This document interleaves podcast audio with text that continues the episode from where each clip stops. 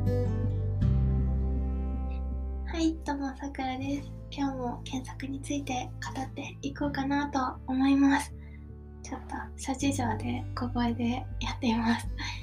えー、今日は3連休の最終日ということで3連休楽しかったですね。いっぱい美味しいものを食べたりしたんですけどまた明日から労働が始まります。ということで今日も検索について語っていこうかなと思います。今日はで Google 検索のあれですね。親会社のアルファベットの決算が、えー、出たので、えー、それについてお話しするのとあと YouTube 検索についてもう少しお話ししようかなと思います。では話していこうかなと思います、えー、YouTube 検索なんですけどえっと、SEO Japan っていうメディアが出してる8月7日の記事で私も知ったんですけど、えっ、と、Google が How YouTube Works っていう YouTube の取り組みを紹介したサイトを、あのー、公開していて、その中に YouTube 検索のことについても書いてあるっていう記事を見て、あの、初めて知ったっていう感じですね。えっと、Google 検索の方は How SearchWorks っていうサイトがもう私が知る限り3、4年くらい、えー、公開されてるんですけど、YouTube の方が本のサイトあるのは知らなかったです。で、えー、HowYouTubeWorks、えー、日本語版のサイトももちろん公開されていて、その中に YouTube 検索っていう項目があるんですけど、ここですね。まあ、さらっと読めるので読むと、まあ、YouTube はいっぱい毎日コンテンツが投稿されてて、えー、興味のある動画を見つけれるように、こういっぱいいろんな数の動画を分類して検索経理に最も関連性の高い結果をユーザーに表示していると。えー、で、ここですね。最適な検索結果を導き出すために重要な要素として、関連性、エンゲージメント、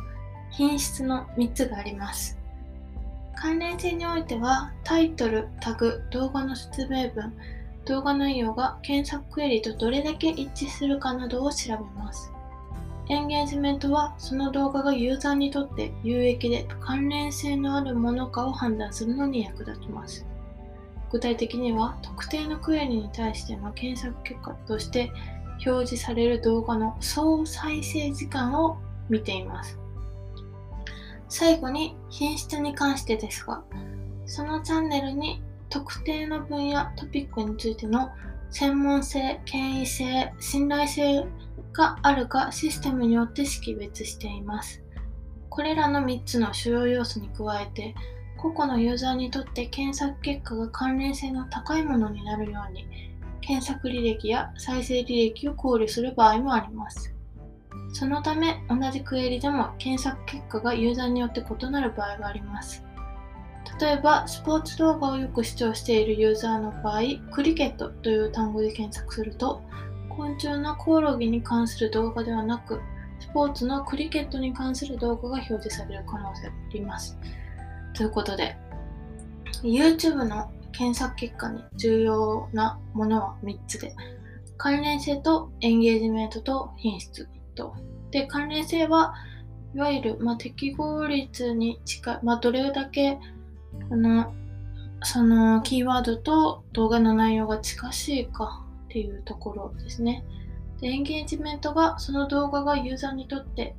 有益で関連性のあるかを判断するものにください。これ判定が難しいですよね。その動画がユーザーにとって有益で関連性のあるものかっていうのを判断するのは結構なんか、うーん、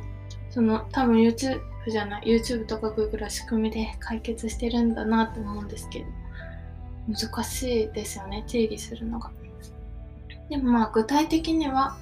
特定のクエリに対しての検索結果として表示される動画の総再生時間を見ていますということなので、まあ、動画をいかに長く見ているかその秒数によって判断しているっていうことですね、エンゲージメントは。で、最後に品質。品質は、えっ、ー、と、そのチャンネルに特定の分野、トピックについての専門性、権威性、信頼性があるかによって認識物しています。これは Google 検索と一緒で、あれですね、Google サーチガイドラインの EAT とあの同じことを言ってますね。専門性がいい、権威性が、えー、信頼性が T っていうやつがあるので、それと一緒だなと思います。で、えっ、ー、と、これですね。個々のユーザーにとって検索結果が関連性の高いものになるように、検索履歴や再生履歴を考慮する場合もあります。うんうん。これはあれですね。Google が、確か公式で論文を出していて、その YouTube 検索におけるパーソナライズをどうやるかっていうところで、そこでも検索履歴とか再生履歴を考慮するみたいなのが書いてあるので、なんかそこの話とつながるかなと思いました。うんうん。パーソナライズも結構、あの、あれですね。同じクエリでも検索結果ユーザーによって異なるってことはパーソナライズもされてるよみたいなことをここでは書いてますね。うんうん。ちょっと Google 公式が YouTube 検索に出して公式でこうやって出しているところは初めて知ったので勉強になりました。特になんか EAT をわざわざここに明記するほど大切に YouTube でもしているんだなと思っていて、あの、朝の一般の Google 検索の方でもそれすごく重要視されているんですけど、Google 検索ってまだ Google 検索、え、違う、YouTube 検索って Google 検索よりは年月が浅いので、そういうところも考慮されてというか重点的に重きを置いているんだなっていうのが分かるような文章だったかなと個人的には感じました。でも誰 誰目線だっていう感じですけどまあはいそんな感じですね。えー、はいじゃあちょっと時間もちょっと今日はないので早速 Google の2つ目の話題の Google の決算について話していこうかなと思います。えっとちょっとあれですね。休憩がなくてあれなんですけど。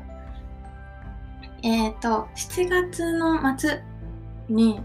えっ、ー、と Google の親会社がアルファベットっていうんですけどアルファベットが決算を発表しまして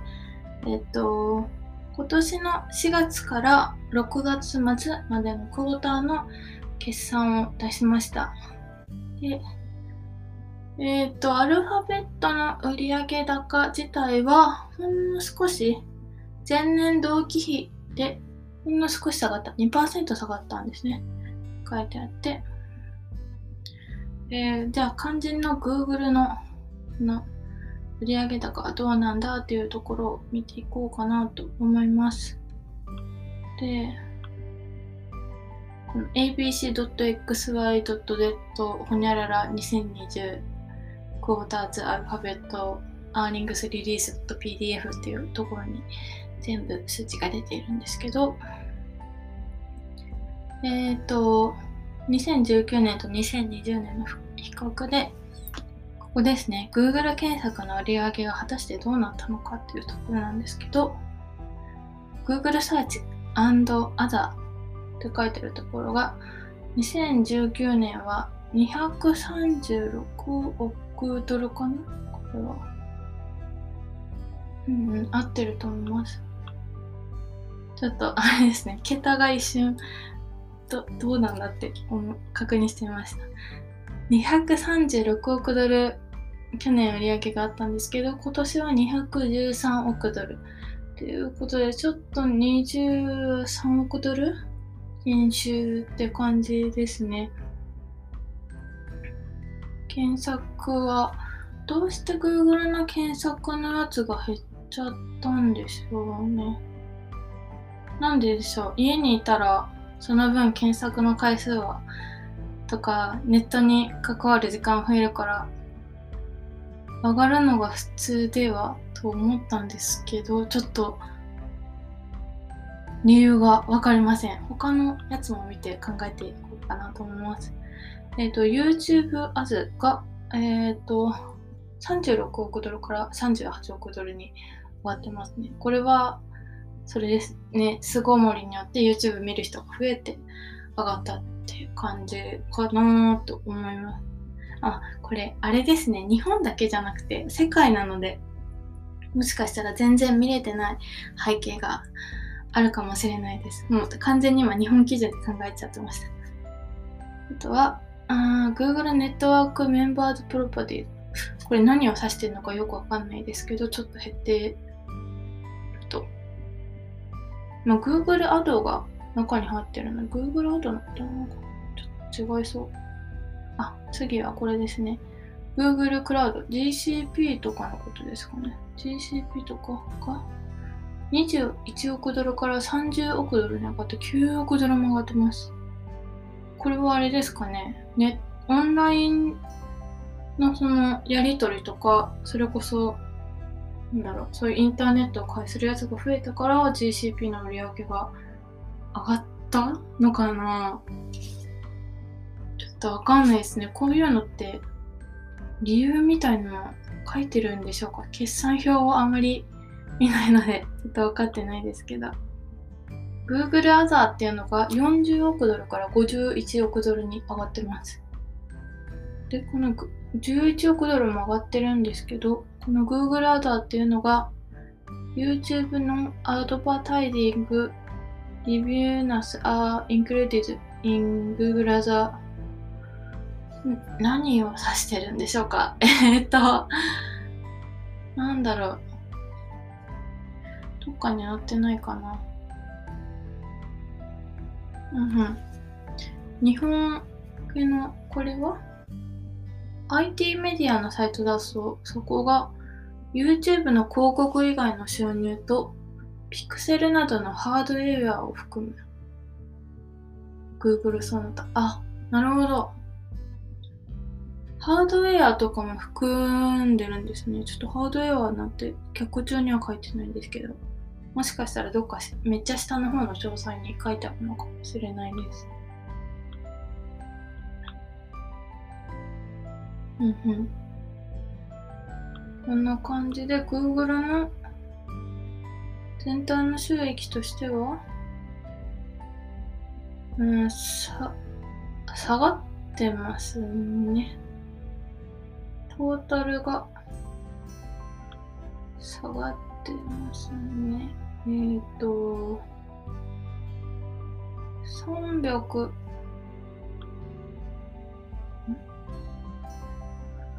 これですね。えっ、ー、と、2019年は389億ドルだったのが、2020年が382億ドルで、7億ドル減ってるということで。なんか7億ドルって聞いても正直もう桁がよくわかんないですけど7億ドルって700億円ってことですよ。まあ、想定もつかないことですけどなんか自分がこれを見てなんでこれを見てるかっていうと Google 検索って要はあれだと思ってるんですよね。検索って検索だけだとそのビジネスとしては成り立たないというかビジネスとしてはっていう言い方あれなんですけどその売り上げもなければ Google 検索をこう全世界の人に無料で提供し続けることはできないと思っているんですよね。なのでその Google 検索の売り上げ以外にどういうところ会社全体としてどういうところが売り上げを保っているのかとかどういうふうに、まあ、検索の会社がこう、まあ、本当にざっくりですけど私も見てるのなんかその何て言うんだっけそういう売り上げの柱をこう立てているのかを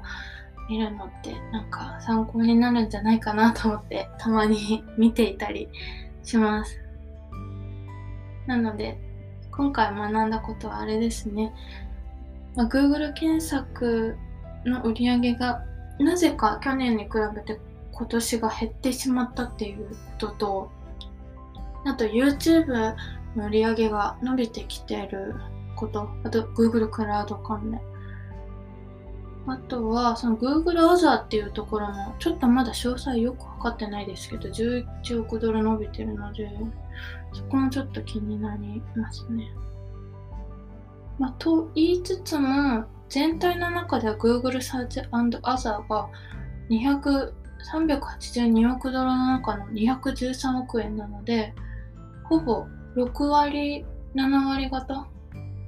もっとあるかもですね。占めてるっていうことで、他の売上事業の売上はありつつも、Google 検索の売上は